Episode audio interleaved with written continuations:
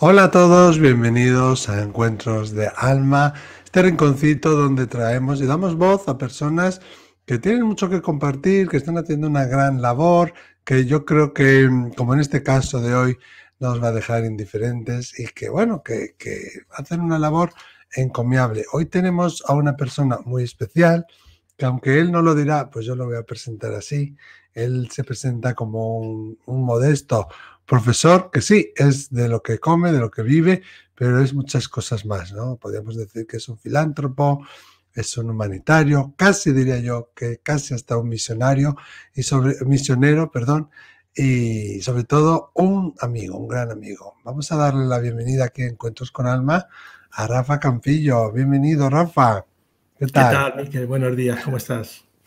Bien, gracias por estar aquí. Sé que estás muy ocupado, ¿no? Rafa eh, organiza un congreso que se llama Vida eh, después de la vida y ese congreso que acuden nada más ni nada menos que mil personas, ¿no? Y que tiene, bueno, aparte de mucho trabajo eh, en organizarlo y en hacer que todo funcione, tiene una labor humanitaria y estáis, bueno, se recaudan dinero para ayudar a niños, en personas también en riesgo de exclusión social y hay un proyecto en Benín de niños también, que ahora hablaremos.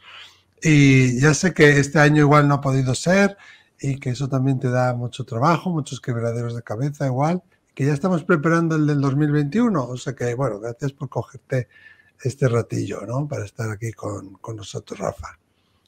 Es un placer estar con vosotros siempre. Sabes que muy bien dices que somos muy buenos amigos y siempre estoy a tu disposición para lo que necesites, por supuesto. gracias, gracias. ¿Cómo, Rafa, que eres profesor de instituto, no? Eh, de hecho, dentro de un ratito irás a, dar clase. ¿Cómo dices un día? Bueno, yo voy a organizar un congreso sobre temas espirituales y que, y que sea benéfico, que ayude a los niños. Bueno, es un proceso. La verdad es que esto no surge de la noche a la mañana. Es un proceso interior, de evolución interior. A mí el tema de los misterios me gustaba de siempre, desde que era un chiquillo era un fan del doctor Fernando Jiménez del Oso, ah. leía sus libros, veía sus reportajes y un día tuve la oportunidad de conocerlo y bueno, pues le dije que, me gustaría hacer un congreso de parapsicología por aquel entonces y que si él estaba dispuesto a ayudarme. Me dijo que sí y ahí empezó todo, o sea, ahí empezó el tema de hacer los congresos. El tema solidario empezó paralelamente, o sea, el primer congreso que hicimos lo poco que se recaudó, porque apenas asistieron 250 personas, porque lo hicimimos en un local muy pequeño que se llenó por completo, pero era muy pequeñito. pues ya lo empezamos a... En Ellín, ¿no? En Ellín, en, en, la, casa de, la, casa de la Cultura, sí. El dinero lo dimos a, una, una, monja misionera de aquí de Ellín y a partir de ahí pues todo fue, fue así, paralelo, ¿no? Congreso, beneficencia. ¿Por qué decidí hacerlo el, el tema benéfico? Bueno, pues mira, yo no sé, posiblemente esté equivocado en lo que yo pienso, ¿no? Yo creo que la suerte no existe y todos somos iguales, entonces no está bien que por el hecho de haber nacido en este país, en España, teniendo la fortuna de tener una familia extraordinaria, tener trabajo y demás, no me acuerde de aquellas personas que viven en otro sitio y simplemente por el hecho de haber nacido en otro sitio, no hay nada más, porque son exactamente iguales que nosotros, pues no mm. tienen las mismas oportunidades que nosotros. Entonces, no creo que allá arriba, en, el mundo espiritual, estén echando la moneda al aire para ver quién tiene la suerte de nacer en un sitio y de nacer en otro. Entonces yo pensé que si tengo la fortuna de estar donde estoy, tengo que intentar hacer algo para ayudar a los que no tienen esa fortuna de tener la comida asegurada, el trabajo y la felicidad. Y bueno, y, por eso lo hago, no lo sé. Esa es la, motivación que me lleva a hacerlo.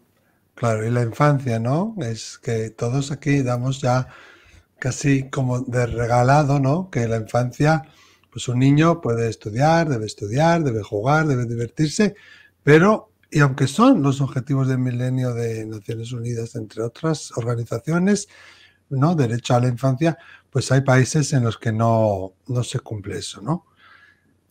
Sí, efectivamente hay países cuya infancia pues está muy machacada, pero bueno, a unos niveles que no os podéis imaginar. ¿eh? Yo mm. he tenido la oportunidad de viajar a Benín y verlo con mis propios mm. ojos y eso todavía te confirma más ¿no? el trabajo que tienes por delante, que es muchísimo. Porque yo sé que por mucho que hagamos, nunca vamos a conseguir por ahora que, eh, cubrir la necesidad de todos los niños, pero eso no es un impedimento. Es decir, yo creo que es cuestión de que todos hagamos un poquito mm. y si todos nos movemos un poquito en esa dirección, al final lo vamos a conseguir. Entonces tenemos que Rafa, junto con la familia, ¿no? que toda la familia está implicada, eso es. os ponéis a organizar un congreso benéfico, de repente pasamos a, que voy a poner la, la página web aquí para que todo el mundo vea y colabore y ayude, porque ya estamos organizando desde el año que viene. Y de repente vamos a Albacete, al Palacio de Congresos, tenemos mil personas y ya también tenemos más capacidad de hacer más cosas también, ¿no? Y, bueno, tienes el apoyo de los medios, de todo, toda la gente de tu alrededor. Em, aunque a veces quisiéramos más, ¿no? Que hubiera más colaboración también em, localmente. Pero, ¿qué pasa en Benín, no? En Benín, tú hablabas de que, claro, los niños estaban picando piedra, que tenían las manitas deformadas, que tenían, bueno, que trabajaban de sol a sol. Eh, eh, Primero, ¿por qué Benín? Y luego, ¿qué pasa en Benín? ¿Nos puedes contar mientras vemos un vídeo? Sí, vamos a ver. Yo, el dinero de los congresos, ten en cuenta que los congresos empezaron en el año 2001, son muchos años de congresos, no siempre han ido a Benín. He trabajado ah, con otras ONGs, he trabajado con, otras ONGs, pero tuve la suerte de conocer al Padre Ángel y de conocer sus proyectos y su labor, y entonces me animé, me animé a, ayudarlo, a colaborar con sus proyectos y por un, fue, no sé, creo que fue hace cuatro años, tres o cuatro años, donde por casualidad, pues eh, el padre Ángel me mandó un vídeo de unos niños en Benín que estaban picando piedras en unas canteras. y aquello de verdad para mí supuso un trayazo. Yo lo pasé en una imagen de esos niños que no se me iba de la cabeza, porque niños que están picando piedras desde que sale el sol hasta que se pone, solamente por tres euros toda la familia, porque no solamente los niños, la madre mm. también pica, la madre pica en piedra, los hermanos pequeños, y consiguen tres euros en el mejor de los casos, pues es increíble. Niños que tendrían que estar jugando, que ese, es el tema, ¿no? O sea, tendrían que estar como cualquier niño, no digo yendo al colegio, porque a lo mejor es difícil, pero por lo menos jugando, pero con las manos deformadas de picar piedras, sufriendo silicosis por respirar el polvo que se desprende de las piedras, bueno, pues me propuse intentar sacarlos de, este sitio, ¿no? Anteriormente habíamos visto, habíamos trabajado ya en un proyecto en Benín para construir unos pozos de agua y estábamos viendo las imágenes para la, zona donde están precisamente las canteras, en Chachegú. Y bueno, pues lo de, las, lo de Benín fue increíble. Luego me estuve informando de cómo está la situación de los niños en Benín y es lamentable. Por ejemplo, hay que decir que el 50% de la población de este país, que es un país muy pequeñito, eh, ronda la edad de, los 0 años hasta los 14 años. Son, son niños casi todos, ¿no? Eh, se puede comprar niños en el mercado. Esto sí que es increíble. Se pueden comprar niños por 30 euros en el mercado. Evidentemente eh, tienes que ir por a escondidas, es decir, no los tienen en un kiosco, ¿no? Pero no es difícil ir al mercado de Cotonou y, buscar niños o niñas para comprarlos por 30 euros. Los niños se compran para tráfico de órganos, para eh, eh, temas sexuales, para explotación, los utilizan también para la guerra, para los países colindantes que están en guerra. Es una auténtica tragedia lo que pasa con los niños en este país. Entonces, eh, quizás es uno de los países del mundo donde mayor problemática hay con la infancia. De hecho, en este país están trabajando todas las ONGs que hay en el mundo que trabajan con niños, tienen una sucursal en, Benín, trabajan con ellos. Y bueno, pues yo cogí este sector tan pequeñito de, de, Chachegú, de esa zona donde están los niños picando piedras en las canteras, y estamos viendo las imágenes, son niños que no sé cómo tienen la fuerza para romper esas piedras, porque yo te, puedo asegurar que cogí la maza y la piedra no se rompía por más fuerte que le daba. Y yo estando ahí al lado donde se ven las imágenes, me saltaban las espigas a las piernas y se me clavaban. Y ellos están ahí pegados con los ojos y están, bueno, una cosa increíble. Y ese es el, motivo, ¿no? Por estar trabajando en Benín. Hemos hecho un centro social, hemos recuperado algunos niños, están en el centro social y la idea es conseguir que todos estos niños pues, puedan recuperar su infancia. Ese es el, mm. objetivo. Claro, porque eh, una de las cosas que decíais, ¿no? Si nosotros le damos dinero, nosotros le, les ayudamos puntualmente, en realidad no les estamos ayudando, ¿no? En realidad tenemos que hacer más cosas. Y primero fue el agua, pero luego creasteis un centro social, ¿verdad? Claro, la idea es efectivamente, o sea, la solución en, el tercer mundo no se, no se hace dando dinero, sino sabiendo aprovechar ese dinero en proyectos de desarrollo. Entonces, este centro social, la, la idea es que las familias de los niños puedan trabajar en talleres colectivos para obtener fondos que les permitan sacar a los niños de las canteras. El, hecho de que puedan tener unos ingresos que no dependan de las canteras y que puedan depender, por ejemplo, del, trabajo textil, que es lo que ahora se pretende hacer allí en este centro social. Y bueno, pues estamos atentos que no dependa de las canteras y que los niños, si no pueden ir al colegio, que sí van a poder ir dentro del, centro social, porque se ha hecho un aula, pues por lo menos que puedan jugar, que jueguen. O sea, es que un niño pequeño tiene que estar jugando. Estamos hablando de niños de muy corta edad. O sea, si habéis visto las imágenes, eh, los niños en el momento en que pueden coger una maza, aunque no piquen, ya los tienen allí dándole golpes a la piedra para que aprendan el oficio. Eso es increíble, o sea, eso es increíble. Y me imagino que habrá accidentes, lo que decías tú, que hay deformidades. Aparte que, claro, el niño no tiene que estar haciendo eso, el niño tiene que estar disfrutando, ¿no? Sí, sí, o sea, es, increíble que, en, la, en, la, época en que nos encontramos, que nadie haga nada para solucionar esto. O sea, es que son cosas que cuando tú lo ves con tus ojos dices, pero es que no se puede solucionar esto. Es que Naciones Unidas no, no interviene en esto. Yo cuando, claro, cuando yo hablé con el padre Ángel y yo le dije, digo, mira, esto lo vamos a denunciar, y el padre Ángel me dijo que no había que denunciarlo, porque si se denuncian, la represalia del gobierno puede ser sacar a las ONG del país, con lo cual las consecuencias pueden ser peores. Hay que ir casi con una precisión quirúrgica, ¿no? Trabajar sin que se moleste nadie y poco a poco conseguir que el país vaya saliendo adelante y sacando a los niños para darle oportunidades de trabajo, de aprendizaje, eso es, es así. Sí, y se estudian y si tienen, bueno, pues una base, ¿no? Pues ya también el futuro de sus hijos también pues puede ser distinto también. Sí, sí, así es, así es. El, padre Ángel es el responsable de, Mensajeros de la Paz, ¿no? Que es con el que colaboráis y, bueno, últimamente, estos últimos años, eh, ha ido pues esa recaudación de esos congresos que aparte de son, ser interesantísimos, pues tienes esa otra vertiente, ¿no? De, de, ayudar, ¿no? Este año no ha podido ser eh, por el coronavirus, el Congreso. Espero que sí, que en el 2021 ya sí que, sí que, se pueda dar. Y, me comentabas algo, ¿no? Que, que, el centro social ahora mismo no necesita tanta liquidez porque está cerrado en Benín, pero ¿qué necesidades tenemos ahora, Rafa? Bueno, yo en un principio eh, lo que hicimos fue hacer una, especie de prescripción a sabiendas de que este año no se podía hacer el Congreso, mm. pero con el fin de poder repartir los ingresos del año que viene en dos cursos, en este curso, en este año y el año que viene, lo que hice fue una prescripción de unos 20 euros, de manera que las personas pueden eh, reservar su butaca dando 20 euros y yo ya mm. dispongo de dinero este año para afrontar los proyectos que tenemos en, en Benín. Entonces, como tú bien dices, yo me puse en contacto con, Mensajeros de la Paz en Benín. Y me dijeron que el centro social está temporalmente cerrado por el tema del coronavirus, no pueden tener a la familia, no pueden tener a los niños allí por el peligro que existe de, infección.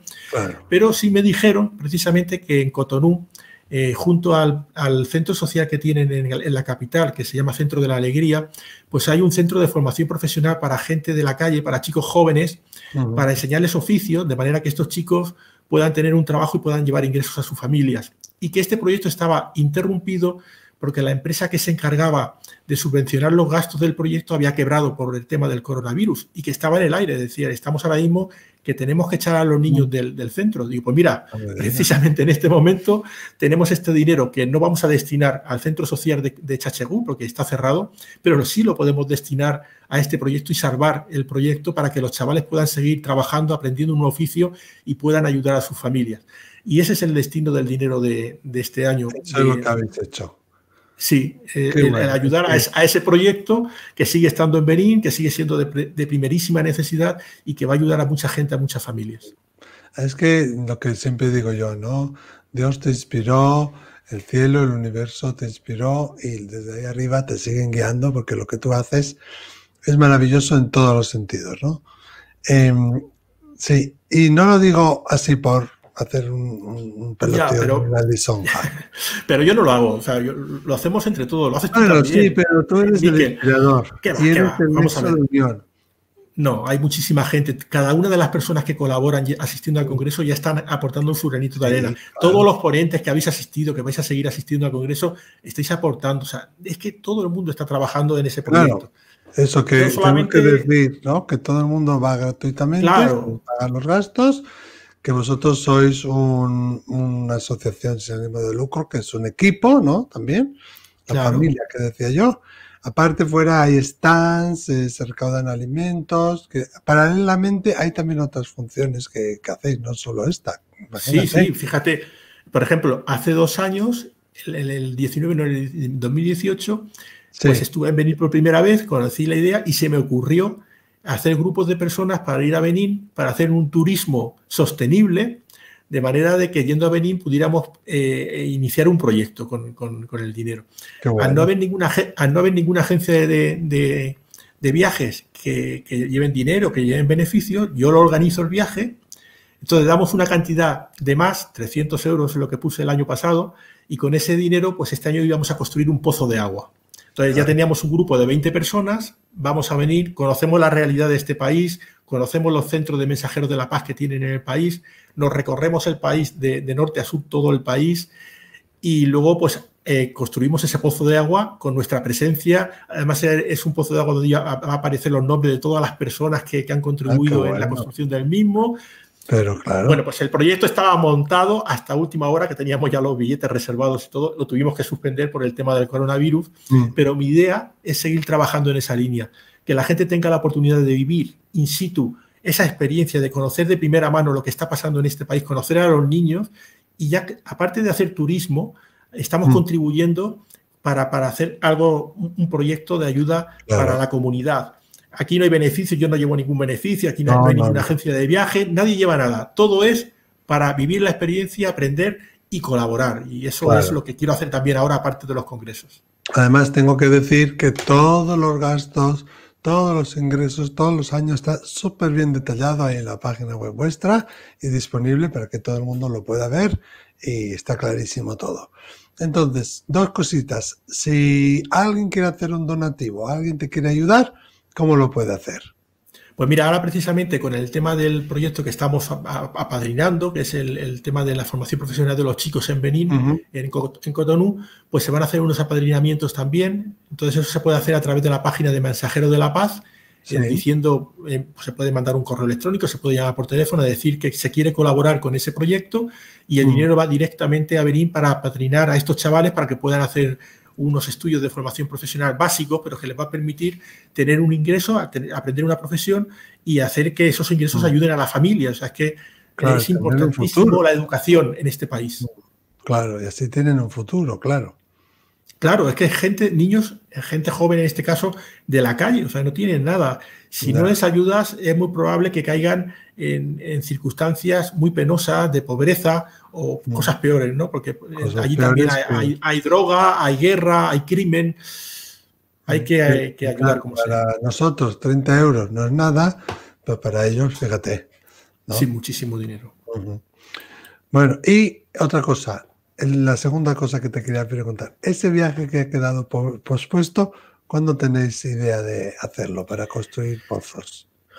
nosotros sería, si fuera posible hacerlo el año que viene, en, verano, que es cuando lo hacemos, en junio, o julio, generalmente lo hacemos a principios de julio, primero de julio, ¿no? Pues vamos a intentar hacer. No sé si ni podremos viajar con el tema del coronavirus todavía. Está todo un poco en el aire, ¿no? Pero yo espero que en el futuro esos viajes los podamos hacer. Son viajes muy económicos, ya lo digo, porque al no haber ningún intermediario, lo único que le ponemos de más es ese dinero que destinamos a ese proyecto, 300 euros son más o menos, ¿no? Entonces, tú te pagas tu viaje, incluso allí vamos pagando la comida, como se suele decir, a destajo. O sea, nos ponemos, ¿cuánto vale esto? Venga, dividimos entre todos, pagamos. Y así es. Pero vamos recorriendo el país en, todo terreno, desde, sur hasta el norte. incluso tenemos oportunidad, el año, hace dos años lo hicimos, no sé si el año que viene lo podremos hacer, de visitar el, el parque natural que hay en, al norte de, Benín, donde puedes estar en contacto con toda la naturaleza, con las fieras, ver leones, ver todo tipo de animales. Mm. Y es un parque que está protegido por la UNESCO, o sea que es una maravilla. Sí, sí, sí. Un día tengo que hacerlo yo, ¿eh? ese viaje, Rafa. ¿eh? Hombre, cuando, cuando quieras, será un, yo placer. gracias, gracias, sería genial. ¿Y qué planes tenemos para el Congreso del 2021? Pues el Congreso estaba montado para este año, entonces yo me he puesto en contacto con todos los ponentes, eh, casi todos van a, van a poder seguir asistiendo, en principio si no surge nada, Por lo tanto, no creo que haya muchos cambios. Entonces, vamos a ver cómo. Es que todo es muy, muy relativo. ¿no? Tampoco me quiero arriesgar a, decir que se va a hacer el Congreso si luego no se puede hacer. Pero la gente lo va a entender también. Es decir, si no se puede hacer en el 2021, se hará en el 2022. Eso no hay ningún problema.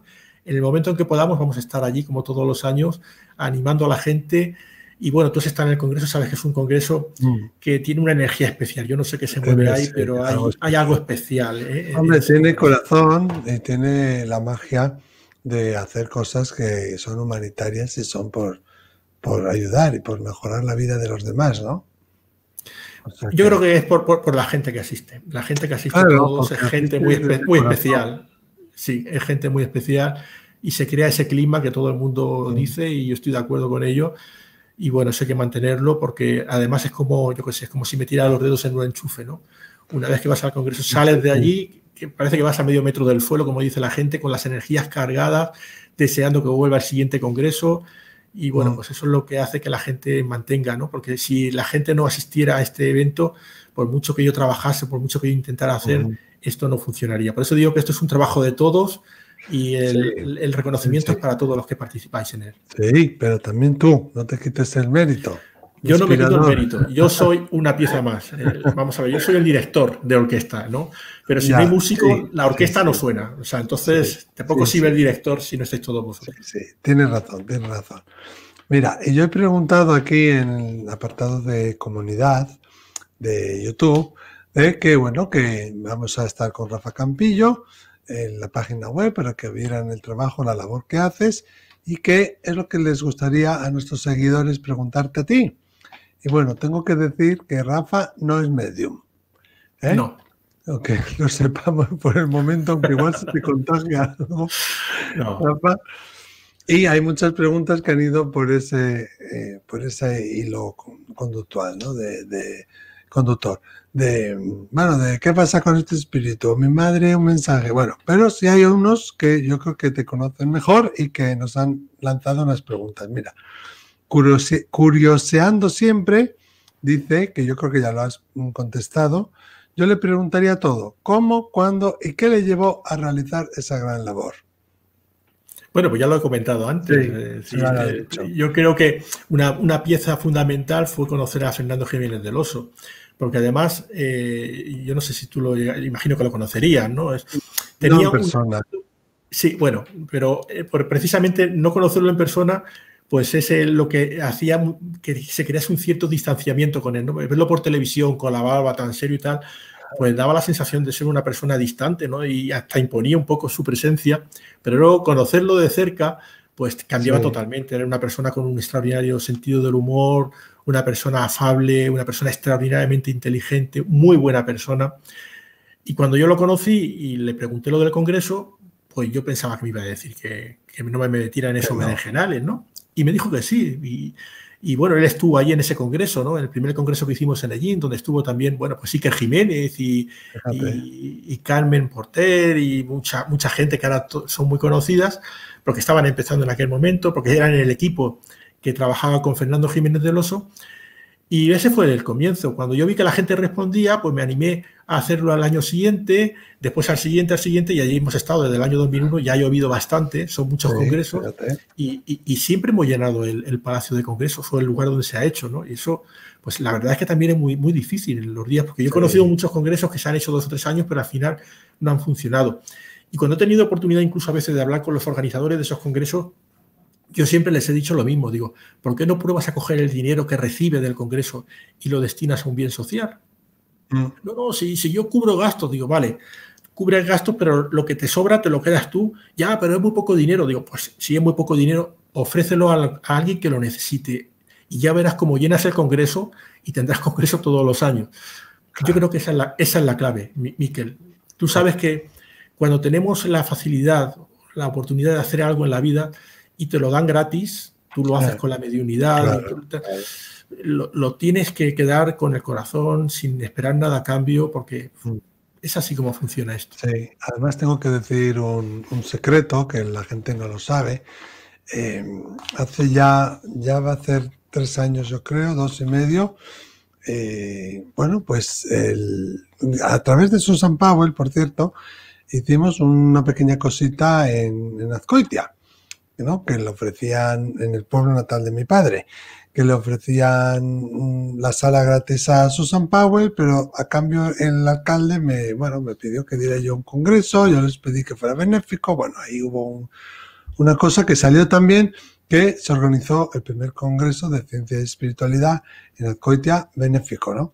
Y hubo unos problemillas, no con el ayuntamiento y no con la gente, sino con otras personas de alrededor, que no sé si se sintieron amenazados, no lo sé, no sé qué pasó, pero la verdad que estuve dos semanas muy mal, pasándolo muy mal, gracias al ayuntamiento de Azcoitia que pagó todo, lo dio todo y lo hizo todo, pero yo recibía unas llamadas y unos mensajes y unas cosas de una gente pues que hubo un momento que me estuve replanteando si lo debería de volver a hacer o no lo debería volver a hacer, ¿no? Y Rafa Campillo fue el que me dijo, no, tienes que seguirlo, tienes que hacer, no puedes dejarlo, porque además se te ponen tantas facilidades, que es verdad, que el ayuntamiento lo pone todo muy bien, pues lo tienes que hacer. Y eso me animó a no bajarme del burro, de ese carro, en ese año, y volverlo a organizar. También íbamos a hacerlo este año que no hemos llegado ni siquiera a anunciarlo porque ya empezó en marzo en, todo el tema del coronavirus y se ha quedado pendiente, ¿no? Pero eso también has hecho tú, Rafa, que igual no lo sabía. Inspirar, ¿no? Inspirar. Ya, pero fíjate, en, el Congreso, yo no sé si en el tuyo seguro que se, habrán pasado, pero hay una cantidad de, anécdotas, de vivencias, de las cuales muchas no nos enteramos, pero otras sí nos enteramos. Y dices, es que esto, esto, esto no es una casualidad, esto es mágico. Yo, tengo una, si quieres la, cuento, que, lo, que pasó. Mira, eh, uno de los ponentes que vino, yo no sé si ese, año estabas tú en el Congreso, es el, doctor Amit Goswami. Es un, físico cuántico americano que, bueno, pues ha hecho películas, intervenido en películas como El Secreto, etcétera. Bueno, eh, este hombre vino al Congreso. En, este, en este Congreso yo tenía, era creo que era la primera vez que contrataba em, una empresa de traducción. Entonces, bueno, la empresa de traducción que contraté fue un auténtico desastre. Anteriormente hubo ah, otra conferencia, a la de Amit, o otra conferencia, y bueno, pues salió muy mal, yo salí muy desilusionado con, con la empresa y yo dije, yo tengo que solucionar, no puedo hacer que la persona que está traduciendo me traduzca a Goswami porque va a ser un desastre la conferencia, ¿no? Entonces yo me puse en contacto con un teléfono que, que, alguien me dio en su día, yo no sé quién, de un chico en Albacete que se llama Harry, que es traductor, que lo conoces tú, Harry. Vale. Y le digo, mira, Harry, me han dado tu teléfono. Esto fue el mismo día de la conferencia, en la hora de la comida, que yo ese día no comí. Mientras que la gente estaba comiendo, y estaba haciendo las gestiones para buscar un traductor y la conferencia era a las 5 de la tarde. Fíjate el poco tiempo que tenía de gestión. Y me puse en contacto con Harry y me dije, venga, vale, sí voy. Y dice, ¿dónde hay que ir? Digo, pues mira, tienes que venir al, al Palacio de Congresos y se me pongo corbata, digo, no, no, si no te pongas corbata, vente corriendo para acá. Bueno, cuando llega eh, Ari, a Harry al, Palacio de Congreso, vamos hablando, dice, bueno, ¿y a quién tengo que traducir? Dice, pues mira, es un tema un poco complicado porque es de física cuántica, yo no sé esto. Ah, pues a mí la física cuántica me gusta mucho, tal. Digo, pues, pues mira, a ver si, porque habrán conceptos, yo no sé si vas a saber traducirlo. ¿Y quién es el que viene? Dice, pues es amigo Swami. Hombre, amigo Swami, pues si lo conozco yo que le he traducido en, en, varios países, porque este hombre ha salido. Es amigo mío, no sé qué. Digo, no fastidies que conoces a amigo Swami. sí. Bueno, pues llega y, bueno, pues se conocieron cuando los se vieron en el, palacio, en el hall del palacio. Hombre, Harry tal, se saludaron. La cosa transcurrió normalmente. Y cuando terminó la conferencia, fíjate tú, un señor que estaba sentado en el patio de butacas me dice, oye, Rafa, porque lo conozco, porque además ha escrito algún libro y te lo conozco. Rafa, la voz del traductor la conozco. Dice, no conocía a la persona, pero sí he, reconocido la voz. Dice, ¿y eso? Dice, porque esta persona me salvó la vida. Tuve un accidente de tráfico y cortó los cinturones de seguridad, pero yo estaba atontado con los ojos cerrados, no le vi, pero he reconocido la voz del traductor. Dice, ¿pero qué me estás diciendo? Sí, sí, sí, salvó mi vida y la de mi hija, que íbamos los dos en el coche, cortó los cinturones de seguridad y nos sacó del coche. Bueno, me quedé, claro, estaba deseando hablar con Harry. En, la cena le dije, oye, Harry, mira lo que me ha dicho un señor que estaba ahí. Y dice, ah, no, pues se habrá equivocado. Y yo, pues es que está seguro que, no, te conoce, pero está seguro que, que eras tú, tu voz. Y dice, ah, sí, eso fue en el año no sé qué, que iba yo en el coche y vi un coche que se había salido de la carretera y les corté los cinturones de seguridad y los sacé. Pero eso no tiene importancia. Fíjate, ni me acordaba. Fíjate qué, cosa en el Congreso. Qué sincronicidades, qué regalos, qué, historias. Claro que tenía que ser él, él tenía que ser el traductor. Pero fíjate tú, qué cadena de sincronicidades, de coincidencias ese, ese año fue Luego me enteré de, más cosas que pasaron por ahí, que, es mágico, pasan cosas mágicas en este congreso. Sí, sí. Él tradujo también a Pim Van Lommel, ¿no? Sí, sí, sí. Ahí lo conocí yo, a Harry, me parece, sí. Es cierto, él es, es, paraguayo, entonces tiene un acento especial, ¿no? Entonces es posible que precisamente por eso reconociera, más que la voz del acento. Claro, mm. Qué maravilla. Ay, me dejas.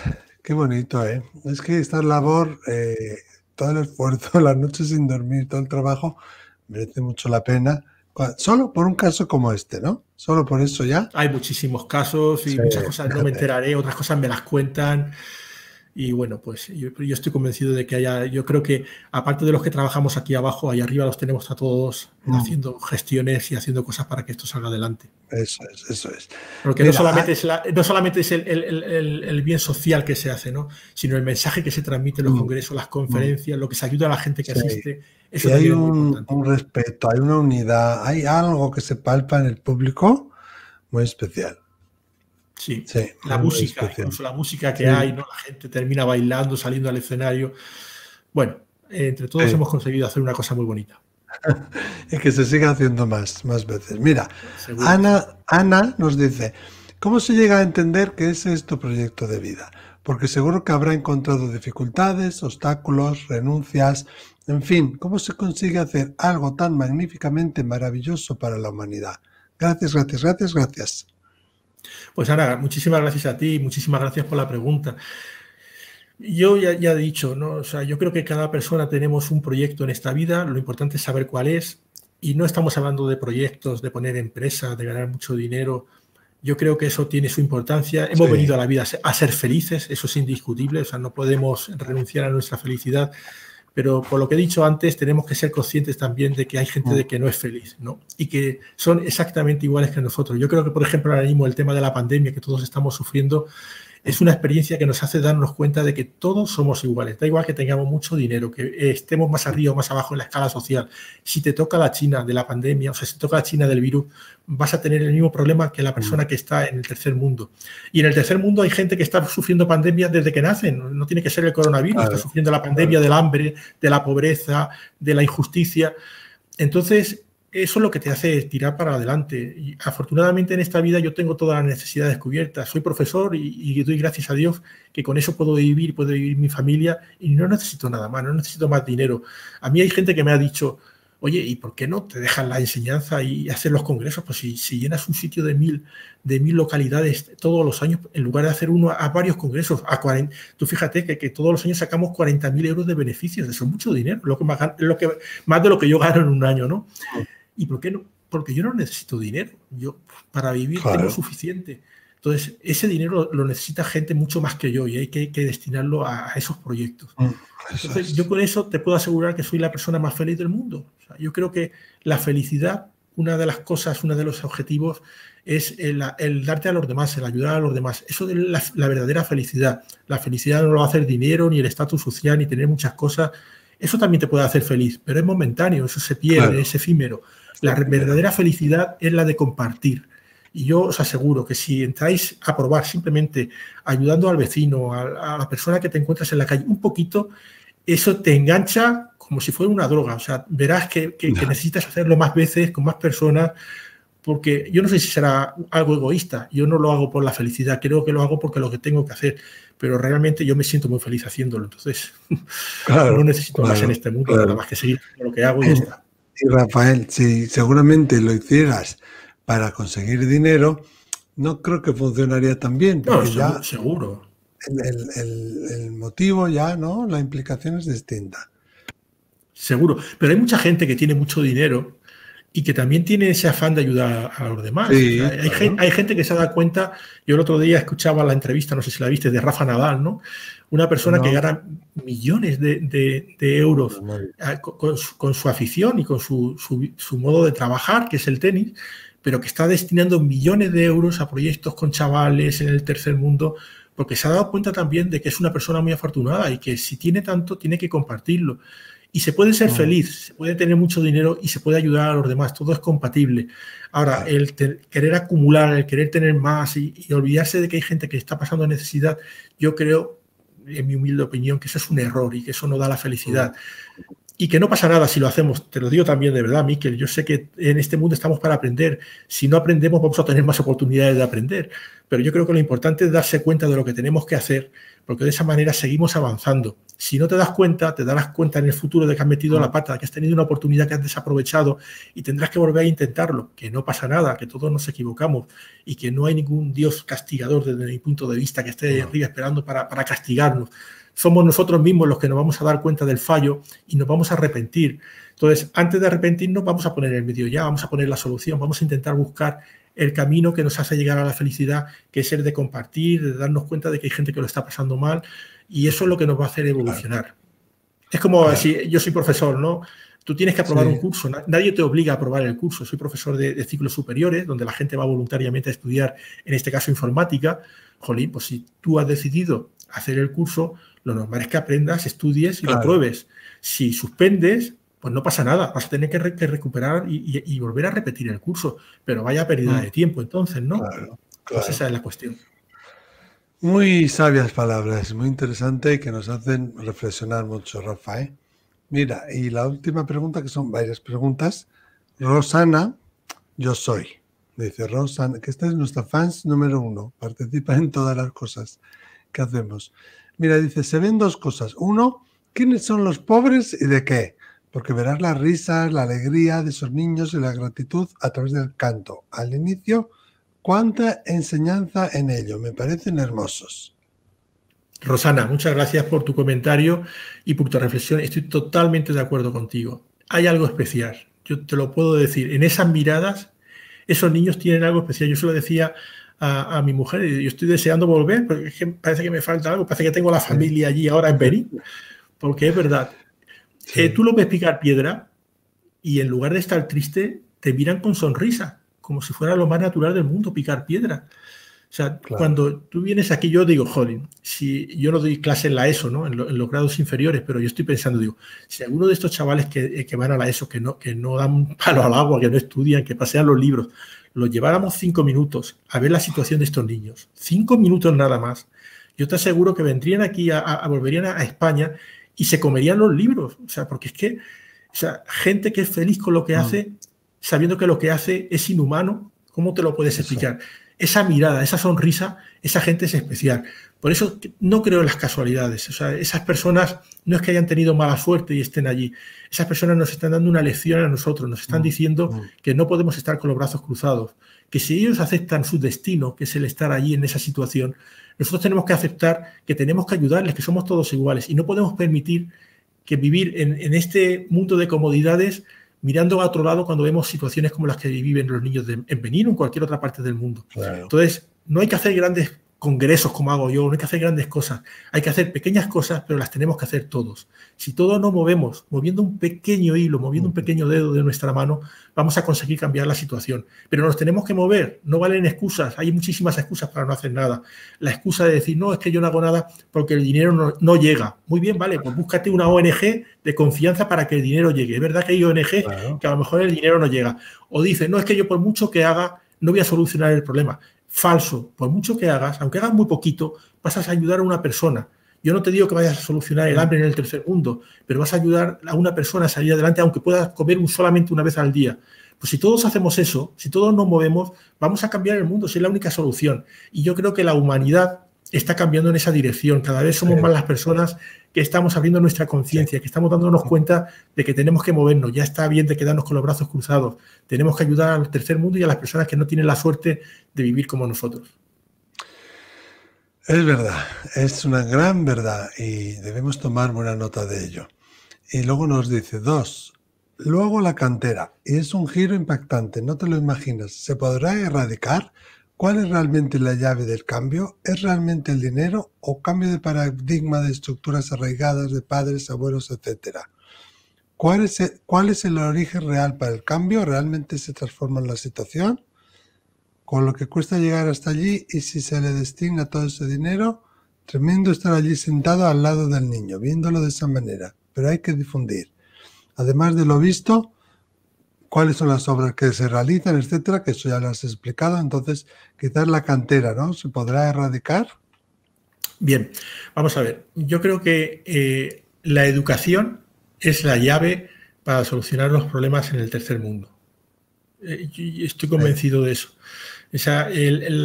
a veces la educación, junto a ciertas costumbres culturales, pues hacen que los niños se vivan en una situación penosa. Eh, por ejemplo, el trato que tienen las, niñas en, estos países, pues es un, trato muchas veces vejatorio. ¿Por qué? Porque son niñas por ese, y eso causa pobreza también. Mm. El hecho de tener a los niños como si fueran propiedades o como si fueran esclavos, porque es algo cultural, pues también es un, problema que hay que solventar con educación. En el, en el último viaje que hicimos a Benín, en el año pasado, pues yo vi una situación que a mí me impactó, nos impactó a todos los que estábamos en el grupo, que, a mí me hizo sufrir muchísimo. Y es, estábamos paseando por uno de los mercados más grandes que hay en el mundo, al aire libre, donde venden de todo, o sea, venden desde hélices de helicóptero a todo lo que tiene que ver con, con el tema vudú. Bueno, pues es un país, el, Benín es un país que es la cuna del vudú, ¿no?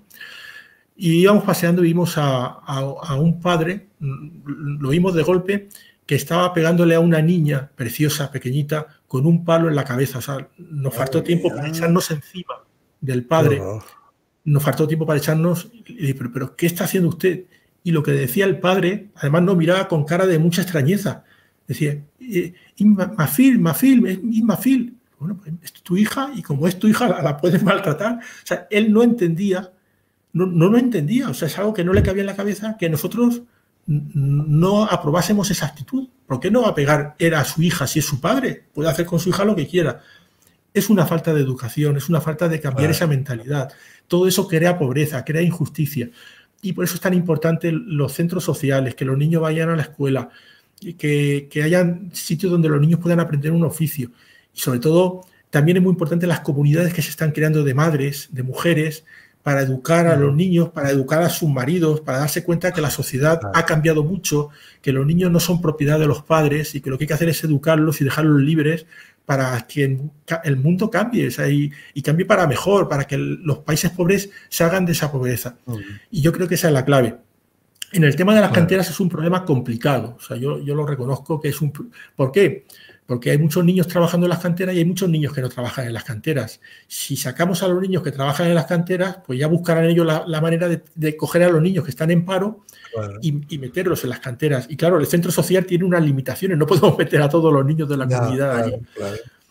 Pensamos en, hacer, en comprarles una máquina fíjate hasta qué punto, ¿no? Comprar una máquina para picar la piedra. Es decir, bueno, eh, vamos a estas empresas, compramos, eh, en lugar de, intervenir con el dinero en un centro social, le compramos una máquina que piquen la piedra y que saquen los niños. Pero entonces las familias se mueren de hambre porque no tienen ingresos. O sea, es que es un problema difícil de solucionar. Entonces hay que ir desde la base, hay que educar, hay que sacar a los niños, que las madres tengan otros ingresos, que tengan, aprendan a hacer una labor, un oficio, ir sacándolos poco a poco de allí. A lo mejor al final, cuando los niños estén todos ocupados, la idea, la solución es comprarle la máquina para que piquen y que no contraten a más niños. Pero claro, esos niños que no va a estar picando piedras tendrán que tener otro sustento, la familia. Bueno, pues ahí hay que trabajar poco a poco, muy despacio, sé que es una labor de tiempo y bueno, yo tengo la confianza en que lo podamos conseguir. Perdón, pues seguro que sí, seguro que lo vais a conseguir, que entre todos lo vamos a conseguir. Nos dejas muchas cosas para pensar y muchas cosas para darle vueltas a la cabeza y yo creo que tus palabras hoy no van a caer en ningún saco roto, que nos da a todos un motivo para intentar ser un poquito mejores en nuestro día a día y también aquellos que somos más privilegiados de darnos cuenta de ello, ¿no? Bueno, si Yo te, digo una cosa, perdona, Miquel, A, mí no, me gusta eh, dar consejos a nadie porque yo me puedo estar equivocando en, mi proceder. Yo hablo de mi experiencia, de lo que a mí me funciona, de lo que a mí me vale, pero a lo mejor para otras personas no es lo mismo.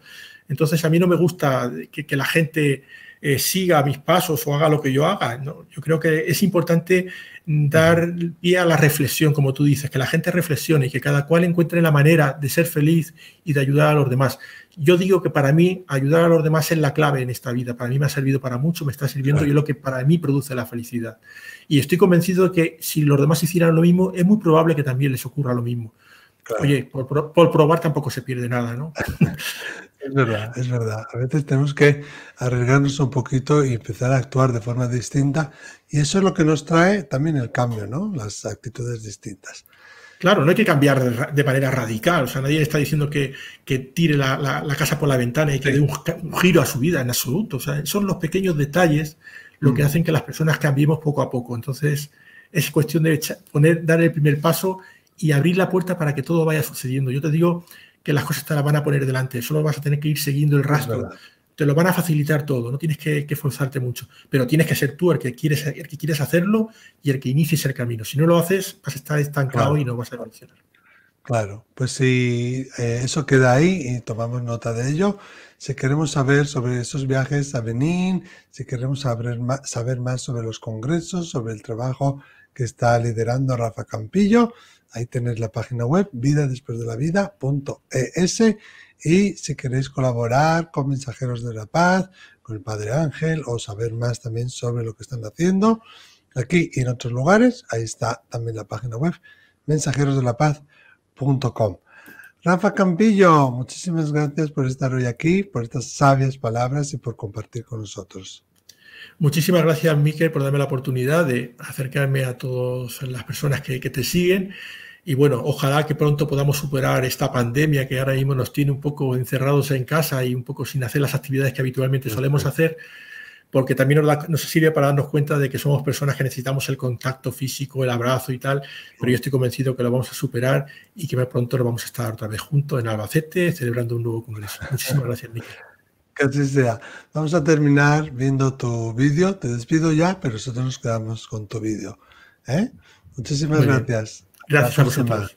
Un abrazo muy grande. Pues vamos a ver ese vídeo, ahora sí, con sonido que nos acerca a lo que hace Rafa Campillo y Mensajeros de la Paz.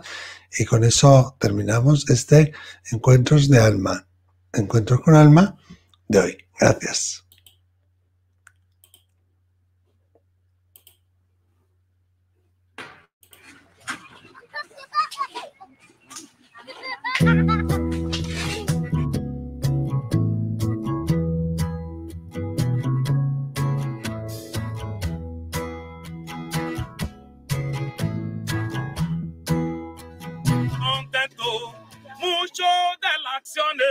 El agua es la vida. El agua, el agua es, es la vida del hombre.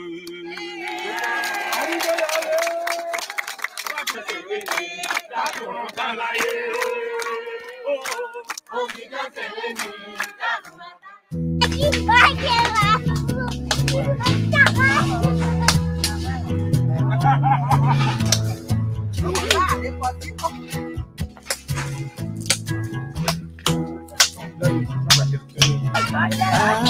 want to believe if you tell me so. I want to believe. You are